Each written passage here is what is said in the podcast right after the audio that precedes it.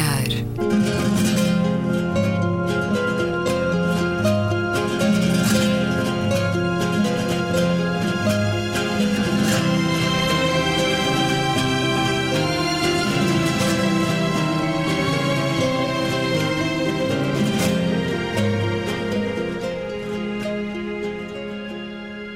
Bem-vindos a um certo olhar. Hoje a revisitar momentos do último ano com Frei Bento Domingues, Ricardo Ribeiro, Raquel Vaz Pinto, João Taborda da Gama, Gabriela Canavilhas, Luísa Schmidt e Luís Caetano. Este livro de crónicas de Frei Bento Domingues, que diz a certa altura, o Papa Francisco encarna no mundo de hoje o humanismo libertador de Jesus Cristo não só denuncia o que na religião, na finança ou na política mata a vida dos pobres e destrói a natureza, como se manifesta tão humano que o divino respira em todos os seus gestos. É um excerto da crónica publicada a 4 de outubro de 2015, com o título Papa Francisco, Encarnação do Novo Humanismo. Frei Bento Domingos, bem-vindo à Antena 2. O Papa Francisco, com esta imagem que nos dá, Logo o senhor que uh, tanto admirou também um outro Papa, João ah, 23, agora com o Papa Francisco, é. quanto mais o mundo, consensualmente, olha para este homem com devoção, com estima, com reconhecimento, mais alguns setores da Igreja o olham com desconfiança? Ah, sim, muitos. Eh, porquê? Eh, porque ele até fez uma declaração quando disseram que ele era comunista, tudo isso eles ah, façam as acusações que quiserem, eu de direito é que nunca fui. embora, ele disse isso, mas embora ele passou por diversas conversões. Eh, porque ele estava num colégio uh, jesuíta, uh, portanto, com as, uh, com as pessoas que podem pagar, não é? Quer dizer, não, os colégios privados são para quem pode pagar, não é? E ele uh, foi descobrindo o mundo, eu acho que uh, com um acerto enorme. Foi descobrindo um mundo a partir da periferia, a partir dos excluídos, com experiências de confessionário, com experiências de pessoas que iam ter uh, com ele, e ao fim e ao cabo, ele realizou, eu acho que a, a sua própria conversão, porque ele estava um bocado vocacionado e até começou muito novo por ser eh, provincial dos jesuítas. Mas as conversões foram-se fazendo até que de repente ficou franciscano. Eh, franciscano de São Francisco, quer dizer. E isso é para mim extremamente importante. Eh, porque eu tive essa experiência, tive assim, cara a cara, com João 23. Eu chorava como um perdido quando ia às audiências de João 23 porque eu tinha passado, ia estudar para Roma, estava em Génova e apareceu-me um velhote uh, com aquelas resmas enormes de papéis uh, que eram 100, os 100 mandamentos da nova República. Uh, eu disse, acho que são um bocado demais. A gente uh, brincou um bocado e ele disse: não, não, há três bombas que é preciso fazer. Lançar uma em Moscovo, outra em Washington e outra no Vaticano. A do Vaticano já lá está, que era, e eu não sabia que era assim.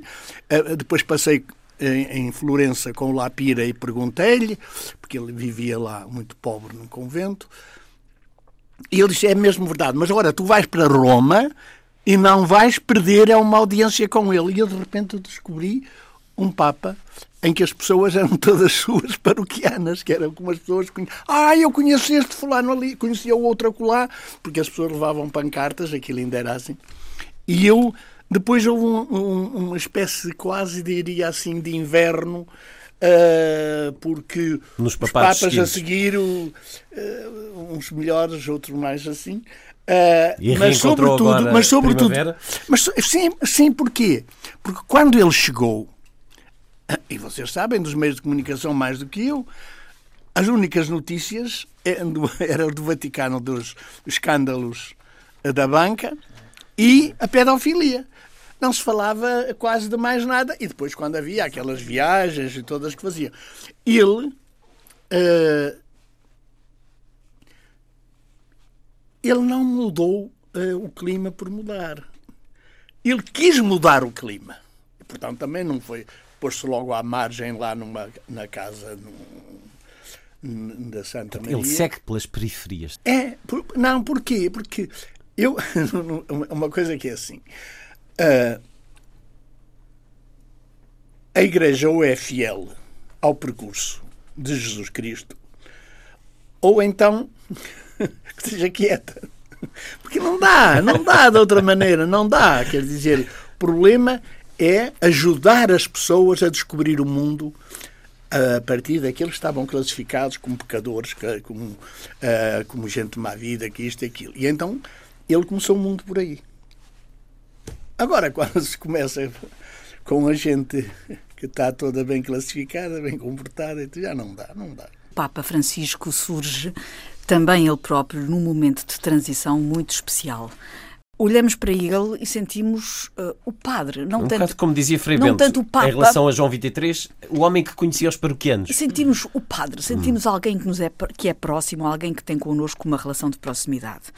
E uh, é alguém que, uh, de repente, nos reconcilia com a Igreja Católica. Isto é, todos nós que, que somos católicos por nascimento, por tradição, por, por educação, e que, de certa maneira, andamos um pouco arriados, verdade verdade seja dita, eh, pelo menos falo por mim, pela minha geração, de certa maneira passamos um pouco ao lado, mantemos, enfim, eh, no, no nosso interior aquilo que cada um mantém, mas habituamos a aliar-nos um bocadinho de alguma formalidade que a Igreja Católica construiu à volta de si própria. De repente, o Papa Francisco derruba esses muros e surge como alguém muito próximo de nós e que nos convoca, nos convoca a olhar para a Igreja uh, liderada por ele de uma forma diferente. E quando disseste muito bem que ele chega para não deixar nada igual, pôs a Igreja a mexer, aliás, penso que é o título do livro do Frei Domingos, uh, põe a Igreja a mexer. Repare-se, é extraordinário que um Papa, na sua primeira, num dos seus primeiros textos, a Exortação Apostólica Evangelii Gaudium, comece num texto uh, extraordinariamente rico de conteúdo reflexivo sobre o mundo, entre, vou só citar três ou quatro frases, diga, alguns entendem que o crescimento económico provocado pela liberalização do mercado leva a uma maior equidade e inclusão social. Esta opinião, que nunca foi confirmada, expressa uma confiança absurda e ingênua na bondade de quem detém o poder económico e financeiro. A ganância e a especulação financeira são uma tirania invisível que impõe ao mundo as suas regras. A crise económica que vivemos expõe na sua origem uma grave crise antropológica, a negação da primazia do ser humano. Tudo isto é um programa é um programa de mandato eclesiástico em que chama a atenção que a sociedade está, deriva, está a fazer uma deriva, ou está há muito tempo numa deriva da sua essencialidade. E a deriva é para, para o material e derivou completamente da humanidade, derivou do seu enfoque no ser humano. E todo, tudo quanto ele tem produzido de pensamento e tem aplicado na, na, na, no seu, na produção uh, que tem feito, uh, quer, enfim, nos seus vários escritos, cujo nome eu não sei, uh, encíclicas, inclusive, uh, são, de facto, grandes convocações à reflexão do mundo para que olhe para o mundo de uma forma diferente. Só por isso ele está a pôr a igreja a mexer. E podemos chegar a um ponto em que esse mundo exige que os diferentes Estados, os diferentes eh, poderes sigam esse programa que o Papa Francisco vai manifestando? Já publicou inclusive uma encíclica sobre o ambiente? Eu acho que no momento em que faltam lideranças, faltam uh, figuras de referência, não há muitas, há muito poucas, ele sobressai completamente e uh, pela proximidade, pelo humanismo, pela nova forma de pegar na Igreja, pela, nova, pela forma como ele chega aos católicos e aos não católicos. Uhum. Porque o que é curioso, por exemplo, na, encíclica, na encíclica Laudato Si, uh, que eu li de uma ponta à outra, até aos capítulos mais teológicos, mas li, li porque é um documento interessantíssimo que uh, e é, um, é um documento vivo, quer dizer, apela à inteligência coletiva ao mesmo tempo uh, incentiva a reconsideração do tal do atual modelo de sociedade que nós uh, vivemos, não é? uh, que é a sociedade de consumo, que é uma sociedade que se tornou insustentável, e depois também tem uma parte que é um estímulo para agir. Portanto, ele tem este lado também extremamente atento à necessidade de ação e dá pistas também para isso. E esse documento, portanto, essa encíclica, um, e fez mais, e, e, a maneira como ele se posiciona, e esse documento fez mais pela, pela, pela, aproximação das pessoas à Igreja do que qualquer outra atividade. Quer dizer, é de facto, há, há aqui uma mudança de fundo, eu acho mas, muito interessante. Mas uh, disseste uma coisa aí que, que eu acho que é importante, é para, não, não, é para te interromper, sim, é para continuar. Sim. É o seguinte, é que o apelo que ele faz é à Igreja para o encontro com a sociedade, com os que não são de igreja e tudo isso, porque o que interessa é a alegria de, de ser humano. É isso, e portanto, ele, não, é que a encíclica também tem a alegria, e isso é, é interessantíssimo. Tem, por, lá, por um lado, expõe completamente tudo aquilo que são hoje as grandes, os grandes desafios globais, não é? E que nos estão a afetar a todos, e por isso ele fala tanto no, no, no enfim, no, na, na, degradação e na, na de, de, dos recursos naturais. Portanto, de facto, não é possível continuarmos uh, com este modelo uh, de crescimento e de alastramento da sociedade de consumo, mantendo uh, com, com, os recursos que temos, e, portanto, ele chama muita atenção para isso. Porque há essa Depois, desde logo, a, a, outra, outra questão muito importante, a questão, ele articula as questões ambientais às desigualdades. Hum, exato. É portanto, com, com a, explicando muito bem que, com, que a degradação dos recursos vai aumentar o nível de desigualdades, que é o que nós estamos também a ver. Eu penso até que a questão das desigualdades é permanente. É permanente, é, atravessa. Recorrente, ele está constantemente a agarrar nesta, nesta questão. E considera inaceitável a pobreza que ainda existe hoje, com a tecnologia, com a ciência que temos e com a capacidade de fazer diferente. E, portanto, e, com, as, e com as organizações internacionais que estão eh, viradas para tratar deste assunto, não é? Mas olha, e... estava a falar aí, é eu que acho muito giro que falaste, porque e que também tinha falado, que é o seguinte, ele também tem uma, uma certa, eh, como é que é de dizer, um certo encantamento com a imaginação. Uh, porque sim, ele está sempre a lançar sim, sim, coisas. Então, nas missas de manhã, uh, que depois alguma dessas coisas vêm depois no, lá no site do Vaticano. No Observatório Romano. É, e no Observatório. Ah, mas há uma, há uma coisa, uh, há uma coisa que é gira. É quando ele lançou aquela questão da economia que mata. Sim, sim, sim. Uh, ele depois encontrou fórmulas sempre para dizer isso de mil maneiras. Quer dizer, eu acho. É quase uma técnica de comunicação. Vínhamos é, a falar disso é, há pouco. É, é, mas é de conteúdo, mas é de conteúdo. De conteúdo, é uma comunicação com conteúdo é. que vai contra a comunicação sem conteúdo que está, é. da qual está, está generalizada.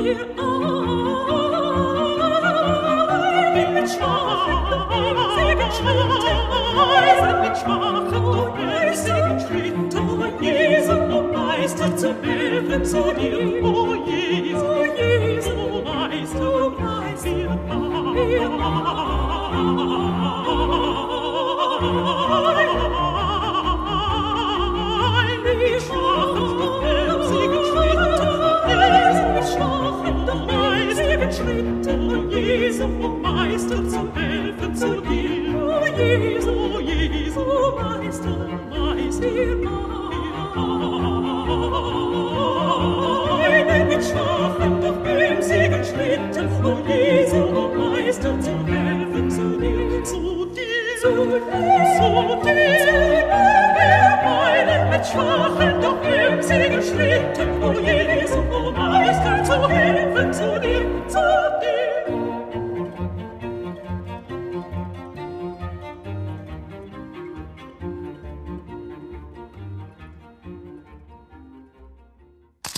poucas semanas, num avião americano, um economista italiano resolveu uma equação em papel quando a passageira ao seu lado eh, estranhou aqueles símbolos e denunciou como estando a escrever umas coisas em árabe e ter um aspecto suspeito. E a verdade é que a polícia levou este economista.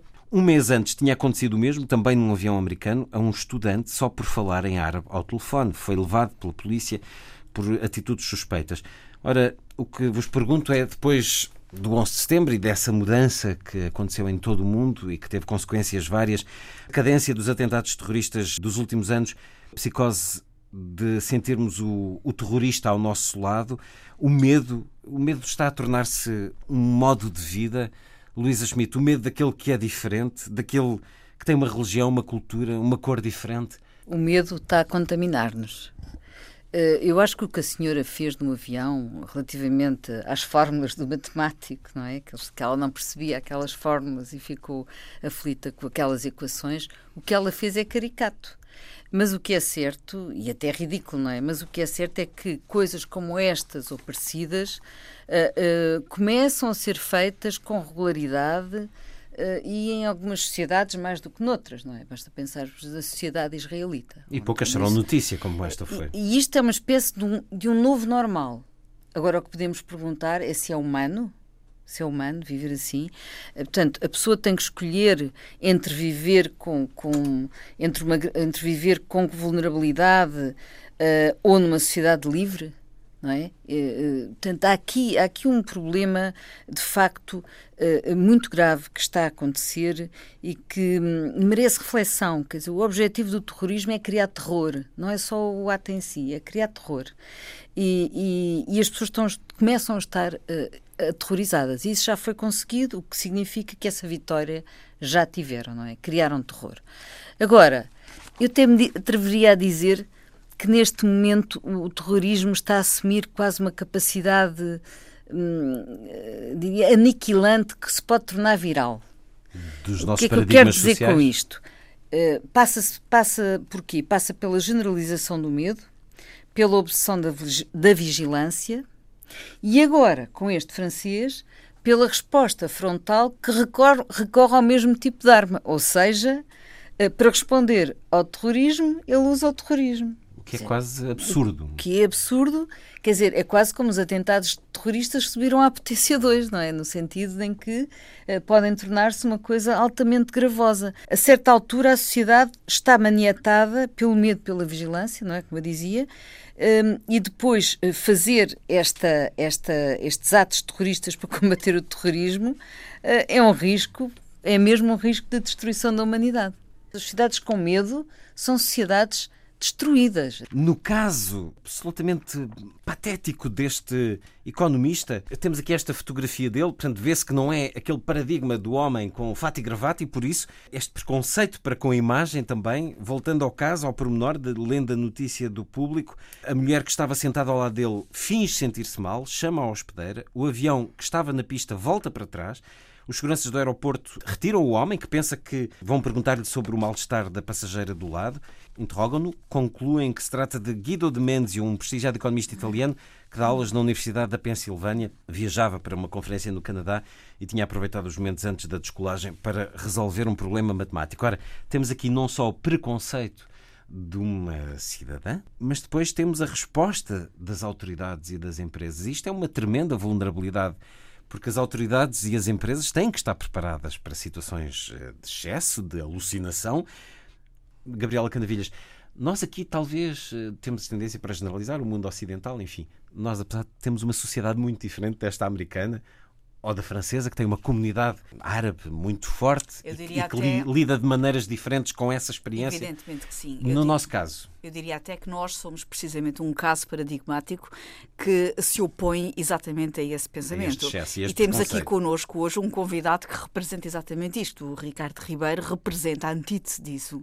É uma súmula do que são 3 mil anos de história comum mediterrânica em volta de uma cultura uh, milenária que representa precisamente esta cultura mediterrânica. Que convive. Que, essa cultura mediterrânica que é a súmula do que é uh, toda uma Europa do Sul, Norte da África, Ásia Menor, e que foi, uh, foi se aculturando e contaminando ao longo de, de, de, de milénios e que foi criando uma, uma, um intercâmbio de ideias, um intercâmbio de linguagens, um intercâmbio de culturas, um caldo de culturas que resultou deste lado da costa mediterrânica na expressão musical que hoje é, é, o fado que ele canta e, sobretudo, não se esgota no fado que ele canta. Eu conheço uh, também a expressão musical do Ricardo muito numa, numa expressão musical quase andaluz, uh, muito hum, do sul mesmo da Europa, uh, a soar-me de facto, não digo árabe, mas a soar-me de facto vestígios que a história que é deixou. a raiz mediterrânica da cultura, da cultura europeia. E, e, vamos ouvir sobre esta prova, e, e pronto, isto no fundo para dizer que é esta cultura que é uh, uma súmula de culturas que dá a resposta, que tem que ser a resposta, é isto que nos estás aqui a, a propor para comentarmos, que é exatamente a antítese, é tentarmos ver nessa, nessa, nessa conjugação de, de, de, de factos em comum uma, uma um, um, encontro de, de antagonismos. Quando uh, esses confrontos surgem, do meu ponto de vista, eles são uma resposta endémica, uma resposta, eu acho, eu diria até natural. Vamos lá ver. Natural por natural. parte dos cidadãos. Eu diria natural. Mas por parte Mas de, da deixa-me concluir, deixa-me concluir o meu, meu, raciocínio. É uma, é uma resposta natural porque, como dizia a Luísa, o terrorismo uh, acaba por uh, pretender instituir o medo. E é natural que, uh, uh, havendo rebentamentos constantes, em situações completamente imprevisíveis, e as pessoas acabando por ganhar o medo, sobretudo no quadro das viagens por avião, nos aeroportos, sabendo que estão desprotegidas no, no meio do, de um avião, no meio do ar, é natural que as pessoas percam um bocadinho uh, a calma, bom o bom senso. E eu não vejo nada de extraordinário de alguém ver algo que lhes parece suspeito e chamarem a atenção. Eu devo dizer que isto parece, o que eu estou a dizer, parece uma falta de bom senso, mas a reação natural das pessoas é reagirem ao medo. E também gostava de chamar a atenção que para cada atentado que hoje nós conhecemos, há dezenas, se não centenas, que nós não tomamos conhecimento e que são desmantelados Uh, enfim, secretamente, sem serem tornados públicos, muitas vezes por via de uh, ou investigações, ou até delações, ou até chamadas de. Enfim, pronto. Isto, no fundo, para dizer, acho que não há que, enfim, uh, tornar demasiado. Uh, transformar esses casos em, em grandes. Mas não te inquieta que uma empresa de em grandes, aviação em grandes leve uma, uma denúncia destas a sério, não seja capaz de a clarificar logo? O que eu acho é momento? que essas clarificações têm que ser feitas com discrição e com educação e com, enfim, contextualizando. Mas devem ser dadas atenções cada vez, atenção cada vez que alguma, uh, algum facto fora do normal seja detectado. Eu acho que sim. Temos tido Eu casos, acho que por devem exemplo, ser dadas de sacos atenções. de roupa abandonados na ponte 25 de Abril cortaram o trânsito da ponte. Não sei. Ou no estádio do Manchester Não sei, United. mas sempre que algo fora do normal é detectado, eu sou apologista de que deve ser dada a devida atenção. Porque são casos como estes que Mas normalmente isso não contribui para uma paranoia social? Não sei, mas Se, se corta o trânsito na ponte 25 de Abril por causa de um saco de roupa cá em baixo, isso não contribui para um estado de medo? deve ser dada atenção com a devida descrição. Eu agora não posso aferir nem dar, eh, eh, eh, nem dar orientação qual é a melhor forma de o fazer. Só que quem tem a responsabilidade de acudir a essas situações deve fazê-lo de uma forma que não deva eh, causar alarde público, como é evidente. Agora, não devem ser eh, negligenciadas todas as situações que devem, eh, enfim, todos os mecanismos e os protocolos que devem ser postos em ação cada vez que qualquer situação fora do normal surja, porque de facto, hoje em dia, ah, debaixo de cada pedra sai uma situação de alarme. É um facto e não devem ser negligenciados. Agora, há formas discretas e educadas e, e não desrespeitando ah, as pessoas que estão, enfim, ah, em, em situação de poderem ser possíveis ah, ou não transmissores de perigo. Agora, não acho que devem ser tomados, enfim, como alarde esses casos. Oh, Luís, eu acho normal que as pessoas se assustem. Eu acho normal. Bem, quando vemos os conselhos que são dados eh, pelos grandes espe- especialistas, por exemplo, os especialistas israelitas, aqui há uns tempos teve cá um, em que diz, assegura, quer dizer, se duvidar, avise. Portanto, os conselhos deles é se duvidar, avise. Mas é evidente que eh, depois cria estas situações, no caso da senhora, da, da senhora que viu o, o matemática fazer as equações, depois cria estas situações caricatas. A grande política hoje é balancear a segurança e a paranoia. E isso é que é extremamente difícil. Como é que se consegue uma coisa destas? Uma coisa que é importante, eu acho que é importante primeiramente informar as pessoas. Se eu agora vos cumprimentar aqui, eh, Halan Masalan, Sabah al-Khayar, eu- será que eu sou terrorista? Primeiro, nessa, nessa coisa, eu gosto de ir aprofundar a situação. Que a cultura islâmica que se referem é uma cultura islâmica suna, sunite, ismaelite, pastun, xiite. A que cultura islâmica referimos? Por exemplo, quando me refiro à cultura latina, é a cultura portuguesa, é a cultura italiana, é a cultura espanhola, é a cultura romena. Eu creio que uma das coisas que é de extrema importância, e já, cuido eu, desculpem, que na minha modesta opinião, é informação. Eu posso estar ao lado de um senhor árabe cristão que diz igualmente Allahu Akbar, Bismillah. Ele é cristão, como eu. É maronite, é ortodoxo grego. Rabia Abu Khalil, com quem eu trabalho, é cristão ortodoxo. E é árabe, fala árabe. Aliás, fala alemão, fala francês e inglês corretamente. E fala árabe, escreve e lê árabe.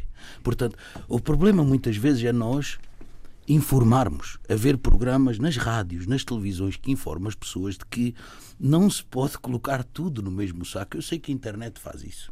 Em relação a este senhor, é evidente que eu não vou aqui estar a julgar a senhora que o fez por ignorância.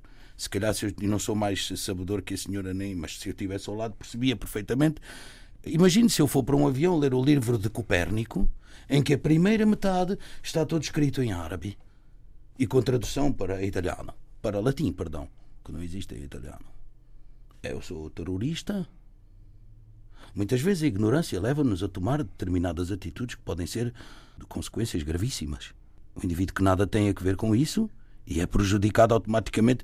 Eu muitas vezes leio livros em aviões, inclusivamente, que têm textos em árabe. Vou começar a, ter, a estar atento, porque Se sentir uns olhares é um inquietos problema. ao Agora, seu lado. É evidente que estou de acordo com a Luísa quando diz que é importante tomarmos atenção e que devemos ter que reformular todo um modo, um mutatis mutandis, uma forma de estar. eh, eh, E também completamente de acordo com Gabriela quando diz que a pessoa não sabe avisar e que qualquer coisa que haja que, que faça um bocadinho fora dos trâmites normais, então avisar e alertar para, para Se o Ricardo estiver a ler esse livro de Copérnico e a pessoa ao seu lado chamar a segurança e o Ricardo for levado para interrogatório, perder o voo, sente que isso é legítimo? Não creio que seja legítimo. Eu creio que é o reflexo daquilo que se passa. Está lançado. É, a ou grande seja, questão é, as três- que há aqui uma mudança. É como com um bilhar. É, é a mudança, exatamente. Mas eu, se calhar, na posição da senhora. Agora, eu não estou. Atenção, que isto não é um julgamento. Mas eu, no lugar da senhora, olharia para aquilo como se é um bocadinho de matemática. Percebia que ele, se calhar, estava a fazer álgebra. Ou então a dizer um cálculo.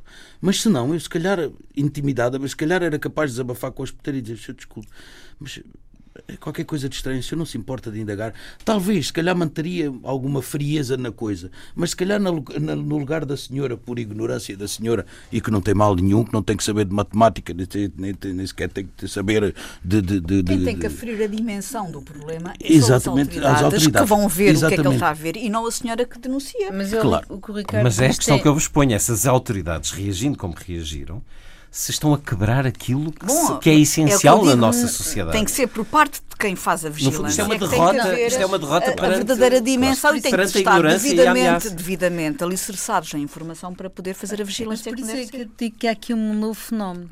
Que é esse, é esse novo fenómeno que nós ainda não estamos a- Preparados. porque- Sim, preparados. mas, mas Que nós é, ta- é um zero que para é- os fundamentalistas. Sim,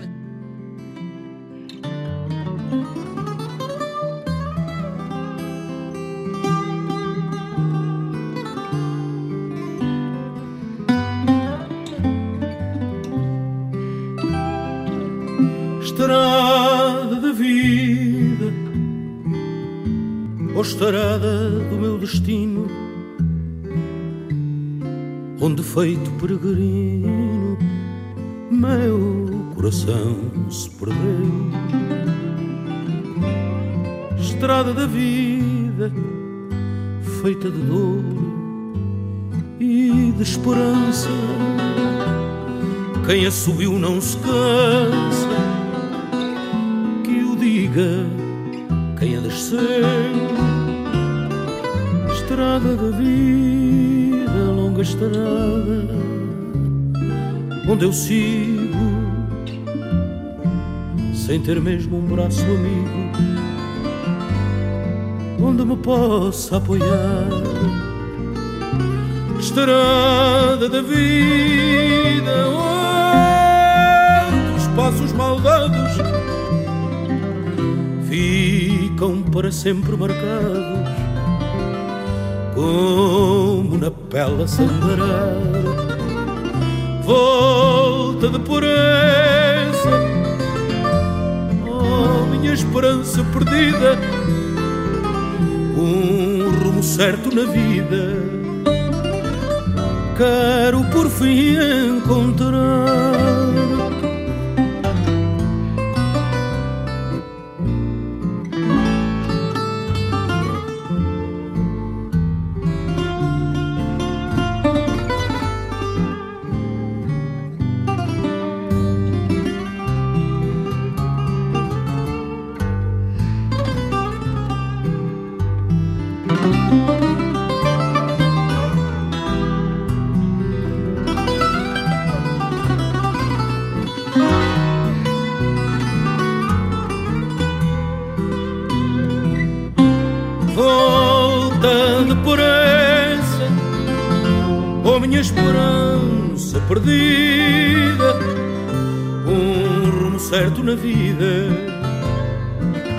Quero por fim encontrar. Volta de pureza, oh minha esperança perdida, um rumo certo na vida quero por fim encontrar.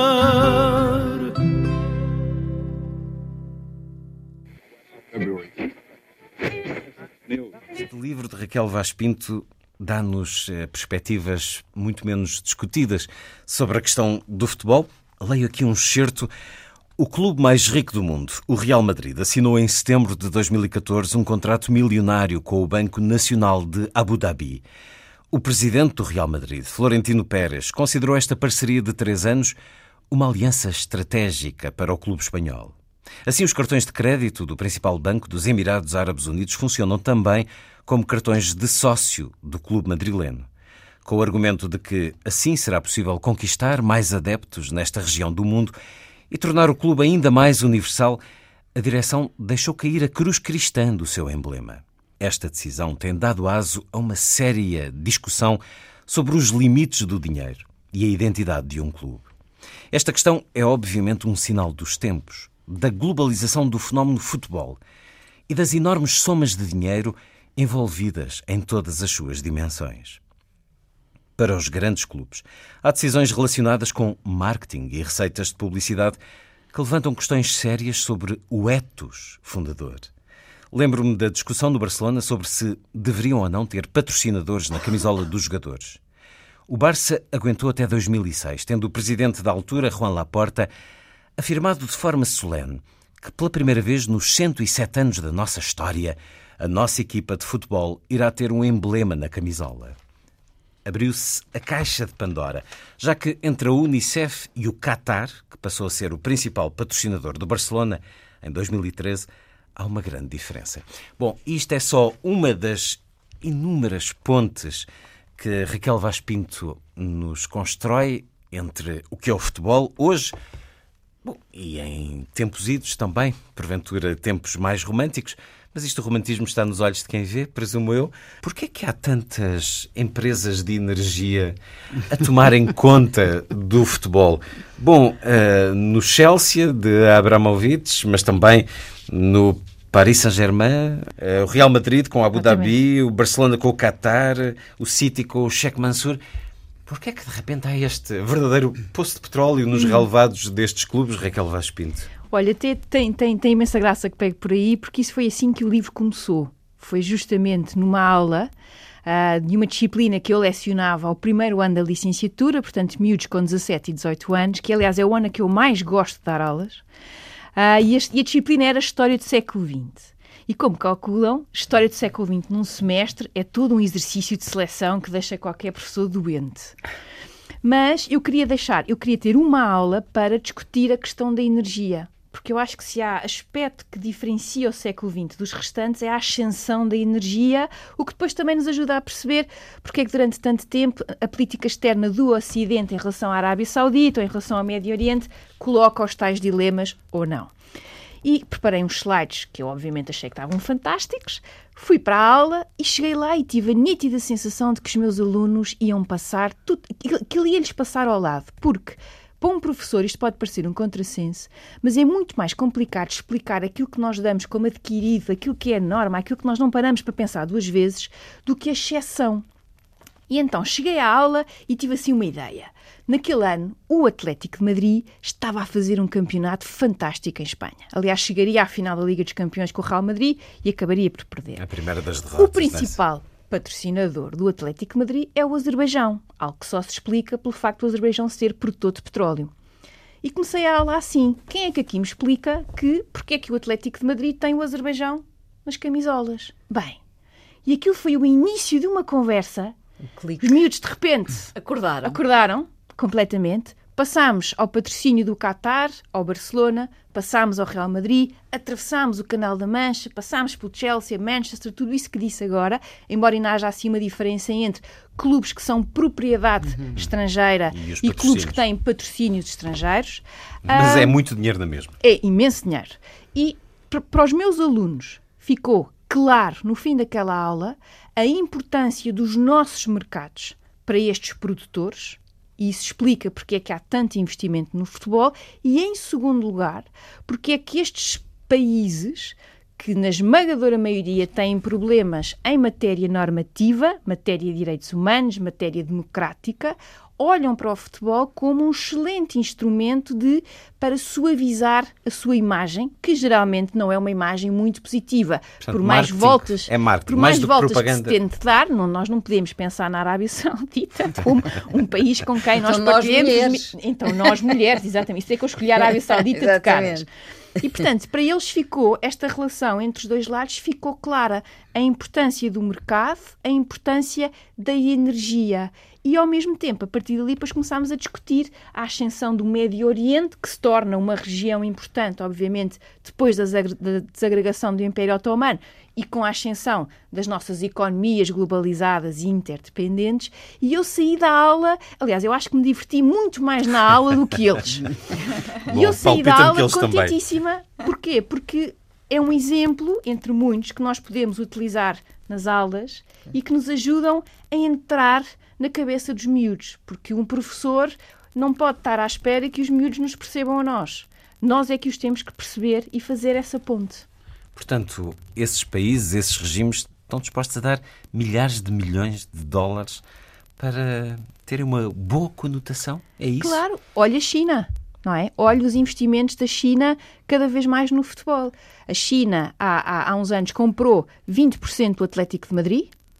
E agora, nesta última viagem do Xi Jinping ao Reino Unido, que foi recebido, que fez uma série de investimentos, um deles até bastante polémico, porque implica a construção de uma central nuclear, e houve um dos negócios que passou um bocadinho despercebido, que foi a compra de uma fatia importante, justamente, da empresa do Sheikh Mansour, que gera o Manchester, City. Ou seja, e Xi Jinping, o presidente da China, país que não tem qualquer tradição em matéria de futebol, já o disse claramente. Um dos elementos importantes para o renascimento da nação chinesa é a popularidade do futebol e transformar o futebol em um desporto chinês também. Ora, isto é espantoso. Eu acho que é o melhor exemplo que explica o fenómeno da atração, o fenómeno da popularidade, mas também esta capacidade de chegar a milhões de pessoas. E é inevitável que o futuro do futebol passe pela China? Não, eu não acho nada inevitável, acho que a ta- a tarefa é hercúlea. É que eles são Ah. tantos. Não, e atenção, tudo quanto os asiáticos,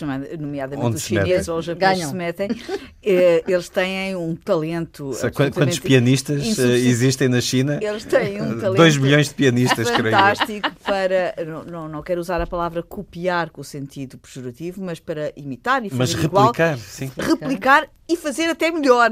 Portanto, quando eles Patentear, começarem, dizer. quando eles eu- começarem eu- a jogar futebol, ah, vão fazê-lo melhor. Eu lembro-me perfeitamente de uma vez estar na China e estar-se a provar um determinado vinho europeu muito bom ah, e um ah, alto empresário E um químico chinês, estar a tomar nota. um alto empresário chinês provar o vinho e dizer hum, este, é, este vinho é muito bom. Bem, daqui a 10 anos estaremos a fazer um vinho melhor do que este. Eu não tenho qualquer dúvida que isso Mas a é Raquel possível. levantou dúvidas. Aqui Tenho, tenho tomem- imensas Eu, em dúvidas. relação Tenho ao vinho, imensas também dúvidas. tenho. Tenho imensas Não, não, mas em dúvidas. relação ao futebol. Não, porque, por Mas exemplo, eles estão a comprar exemplo- eh, grandes jogadores, não é? Geralmente jogadores que Sim, mas jogadores já numa fase. estão numa encruzilhada É, aqui na, é. na Europa, eh, contratam-nos por valores absurdos. O Hulk, Sim, o Jackson Martínez, dele, já Jackson tinha Martínez. sido. Calculo que tenha Ahm, saudades. pois, no fundo, estão a fazer isto para exibição interna, para o espetáculo, Uhum. mas também para aprender ou não. Claro que sim, claro que sim, claro que sim. Isso também explica estes investimentos. Ah, Porque nós, quando olhamos para, para o futebol na China, eu tenho alguma resistência, porque também quando, se te- quando aquele grande jogador chinês foi para a NBA, Hum. se achou que ia haver milhões de basquetebolistas e isso não aconteceu pegou. de todo, não pegou. O futebol talvez tenha mais hipóteses. Ainda assim, ah, eu acho que há tanto para aprender e tanto para fazer de fundo, porque repare, o Jackson Martínez, que eu acho que até se calhar, como o Hulk, são, são dois bons exemplos, jogadores que ainda tinham para dar Claro. e que optaram pelos tais ordenados Agora milionários. está a falar chinês. Mas para. Já está naquela. Já está Não, são naquela dois fase. notáveis Agora jogadores. Não, desculpem, Não, para, Desculpem. para nós. Não, mas que é fascinante. Não iniciadas. Mas não, Dada são jogadores que jogaram em Portugal, no Futebol Clube do E Porto. nomeadamente Jackson na Martínez, equipa do Luís, não é? Jackson Martínez foi para o Ah, Atlético de Madrid, e onde não que Ao rendeu. meu, ao meu Benfica deram-me vários calafrios e, e tristezas, mas enfim. Ah, mas repare, eles vão para esta liga. Mas a decisão aqui é tremenda, porque a liga, a liga ou o espaço onde toda a gente quer jogar, aquele espaço onde se está na spotlight, é a Liga dos Campeões, são as ligas Claro. europeias. Portanto, para os chineses terem essa atratividade, eu acho que então têm que fazer uma espécie de mundo alternativo ou Uma opção, montra, uma montra uma montra alternativa. alternativa. Eu acho que isso não é possível. Acho honestamente que Hum, vamos nesta ver. matéria eu Estou a continuo bastante especialista em relações asiáticas em, Não, não, e e- na China, mas e portanto. eh, Tenho respeito. dúvidas, tenho honestamente Bom, dúvidas. ainda bem. Ainda bem. Ainda bem, sim, sim, ainda bem, ainda bem.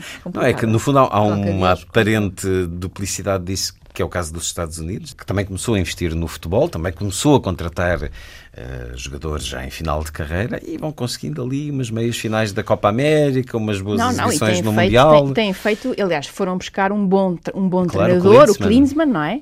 Mas eu acho que aí os Estados Unidos ainda assim têm muita concorrência do basquetebol, daquilo a que se chama futebol americano com aspas, que eu tenho que dizer assim porque o meu marido é fã de rugby e ele acha aquilo tudo uma coisa toda muito, enfim, fora do, do contexto, Ah, e, e o beisebol. Portanto, eles, já há desportos nacionais que são praticados, mas ainda assim, do ponto de vista cultural, há imensas, imensos norte-americanos que têm a sua origem europeia. Portanto, o futebol aqui, eu acho que está muito mais perto dos norte-americanos do que nós estamos a discutir chineses ou indianos ou tailandeses, agora com o sucesso do Leicester e do patrocínio do Leicester na, na, na Liga Inglesa. Um daqueles casos maravilhosos do futebol.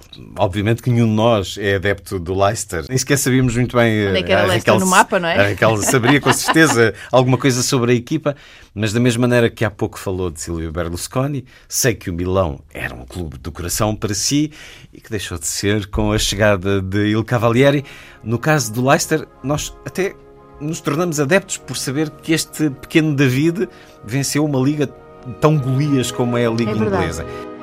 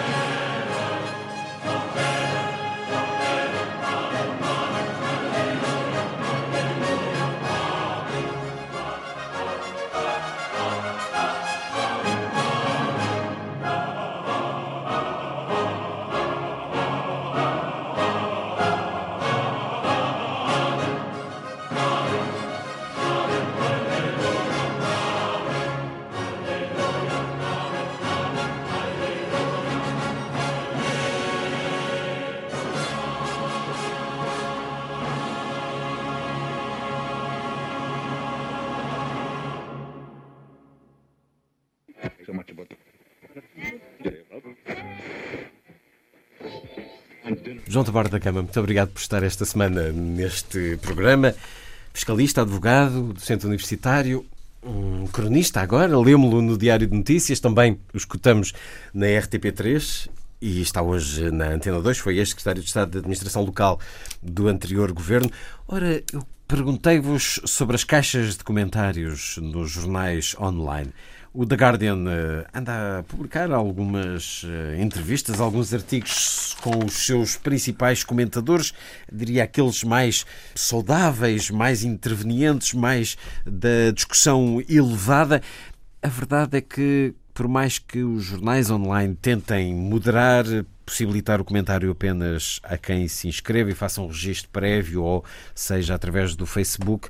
Nem todos, mas alguns uh, têm-no tentado. O caso do público, a verdade é que abrimos as uh, páginas de comentários dos jornais online e encontramos extremistas, racistas, agressores pelas palavras que os métodos de controlo não são suficientes para deter alguns eh, meios de comunicação social por todo o mundo decidiram uh, pôr fim a essa possibilidade, que é um estímulo, obviamente, para o próprio negócio dos média ter essa reciprocidade na comunicação. João Taborda da Gama, acha que jornais online acabam às vezes mais por perder do que ganhar com eh, esta abertura ao espaço público de comentários? Eh, as caixas de comentários são talvez um bom exemplo de que aqueles que acreditem na existência do inferno, o inferno deve ser, deve ser uma coisa assim, pessoas a falar e a dizer aquelas coisas que, sem parar e sem sentido. E, e eu, eu, eu, escrevo nos jornais, eh, às vezes converso com outras pessoas que escrevem os jornais e há, há, dois tipos de pessoas. Há umas que leem os comentários aos seus artigos, outras que não leem. Eu sou dos que não lê, eh, porque a pessoa vê e não. Resiste à tentação? É, sim, não, não tenho tentação porque eu resisto mal à tentação. É porque não tenho tentação, é porque eu, se tivesse, não resistia. Mas por outro lado, também já ouvi dizer, um amigo meu que às vezes diz: bom, mas ao menos aquelas pessoas que estão ali não estão a bater uns nos outros, não se estão a matar, estão a escrever aquilo. Portanto, tem uma caixa de ressonância, digamos, para, para espantar alguma, alguma, alguma violência. Dizem-me que é impossível moderar comentários em termos, em termos humanos, é impossível afetar os recursos necessários para moderar comentários, que são centenas de milhares na, na imprensa de, de massa. Mas é impossível. faz isso. Sim, mas, é, mas, mas há sempre formas há sempre de contornar. Falhas. É, há sempre falhas. Acha que, que os jornais devem manter? Acha que ganham alguma coisa com isso? Acho que, acho que ganham tráfego e por isso é que o mantém. Muitas vezes é uma decisão comercial. O tráfego porque gera publicidade. Claro. Eu, há, uma, há, um, há um, um programa um programa de rádio, podcast, o This American Life, tem um episódio interessante sobre uma, uma humorista, eh, uma humorista e atriz norte-americana, a Lindy West, que, que é assim rechonchuda e é muito atacada nos comentários das coisas que escreve pela sua, pelo seu aspecto físico. E, e uma altura o pai dela morreu e ela fez, falou sobre o pai publicamente e houve uma pessoa, depois descobriu-se que era um homem, que criou uma conta de Twitter em nome do pai dela e que a perseguia e insultava, como se fosse o pai a dizer estou... Mas isso entramos nas redes sociais e onde e, o inferno de facto existe. Mas neste caso ela foi atrás dele e foi tentar perceber o que é que levava uma pessoa que a insultava a insultá-la e o programa é sobre isso e ele no fim pede desculpa e diz que não sabe explicar e que se calhar é tem um que doente, se tratar. E há muitos. É, mas é, é um caso em que, não é, em que o anonimato é desfeito. Naturalmente a pessoa acedeu, o comentador acedeu, mas é um caso, caso interessante, redentor um bocadinho. Na tua forma. opinião, Gabriela Candavilhas, os jornais ganham mais ou perdem com estes comentários abertos? Uh, eu ainda estou a pensar no que o João acabou de contar. ainda estou perplexa. Vamos fazer uma pausa então. De facto, uh, é chocante uh, e traz, pronto, traz realmente ao de cima que há um lado negro dentro das pessoas. E eu acho que de facto as pessoas têm um lado negro dentro de si. E quando têm uma e, e quando, e, e quando têm uma hipótese de o destapar, sobretudo sob o anonimato, no escurinho, uh, fazem, não? Este, por exemplo, neste caso, ela, ele dizia que não tinha nenhum problema com as mulheres. E ela perguntava-lhe, mas como é que tu consegues dizer que não tens um problema com as mulheres e dizer isto sobre as mulheres? Não, essas duas coisas não batem certo. Ou seja, ele, são realmente têm, mas a pessoa ele não admitia. O interior, a mente das pessoas, a emoção das pessoas é algo muito complexo, é, é um terreno para psicanálise constante. Mas, por, isso, e, por, isso, por isso a pergunta direta: e, os jornais ganham ou perdem? Os jornais, uh, como dizia o João, é, que credibilidade tem, ver, tem um jornal tem que a ver com as suas próprias os lógicas. comentários racistas e ofensivos e de ódio Isso não afeta a credibilidade Olha, de um jornal? Com toda a franqueza, eu acho que não fazem falta nenhuma. Eu, como leitora de jornais, uh, não, não, não sinto qualquer tipo de falta em ter, em ver aquelas, aquelas coisas ali embaixo. Portanto, eu uh, gostaria que não houvesse comentários nos jornais, mas uh, eu acredito que, que, quem toma essas decisões o faça baseado em critérios meramente mercantilistas. Acredito que também que são importantes. E eu acho que nos jornais, em, papel, há cartas. Essas cartas passam por uma cancela uma que é o gatekeeper, está bem? É um Sendo editor. Que às vezes também é aparecem algumas. Uh, Seja como for, passam por um editor. Os jornais são um espaço organizado. É? O que aparece nos jornais é algo que tem que ser filtrado sem dúvida nenhuma. Não são um cabide onde se pendura qualquer coisa. Portanto, uh, uh, acho que quem quer vomitar ódio da net, que façam blog. Eu sou apologista de que um jornal, sendo um quadro uh, específico, não, não é um buraco aberto, deveria ter mais, mais, atenção e deveria investir mais no, numa, no editing dos, dos comentários tal como o público tenta fazer. O jornal público faz Mas isso. Qual é a vantagem que vês em, em, em, haver um espaço em que as pessoas demonstram a sua opinião sobre os artigos? Não, é como as cartas de leitor. Eu gosto de ler as cartas de leitor. Eu gosto de ler os comentários se eles fizerem sentido. Não gosto é de ver eh, pessoas Existem, a vomitar ódios e raivas. Mas, mas já, viste algum comentário eh, online que faça não, sentido? Já, existem, já claro que existem, que mas uh, eu, eu, muitas vezes são uma minoria. nunca vou ver os comentários aos meus artigos. Às vezes recebo porque mandam, mas não Sim. vou ver. Mas, mas acho que deve haver aqui um editing relativamente àquilo que aparece nos jornais. Ah, e há uma coisa interessante. Uh, muitas vezes uh, há um círculo, uh, não digo restrito, porque nunca é, mas dos mesmas pessoas com, que, que, circulam nos vários jornais claro. e, e que enxameiam, digamos assim, com as suas E há estratégias, seja partidárias, seja comerciais, de divulgar, exatamente. seja pessoais, de assumir. Portanto, às vezes não há assim um espectro sujas. tão largo quanto isso de, de comentadores. Às vezes é sempre o mesmo círculo.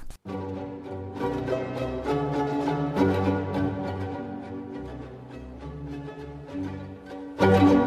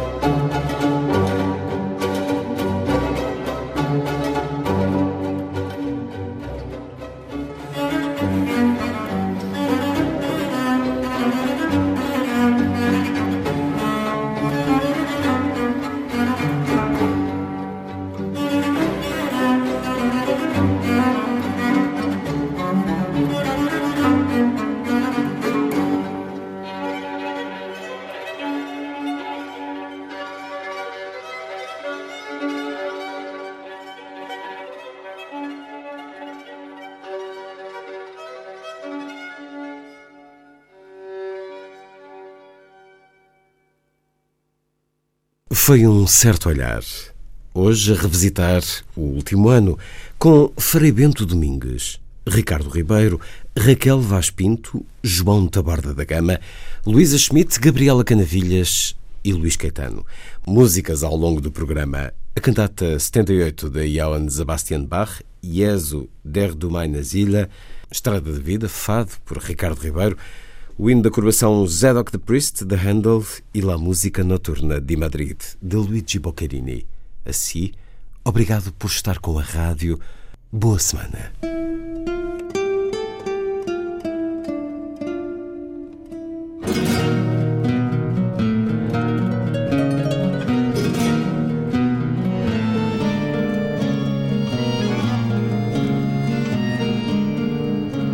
Um certo olhar.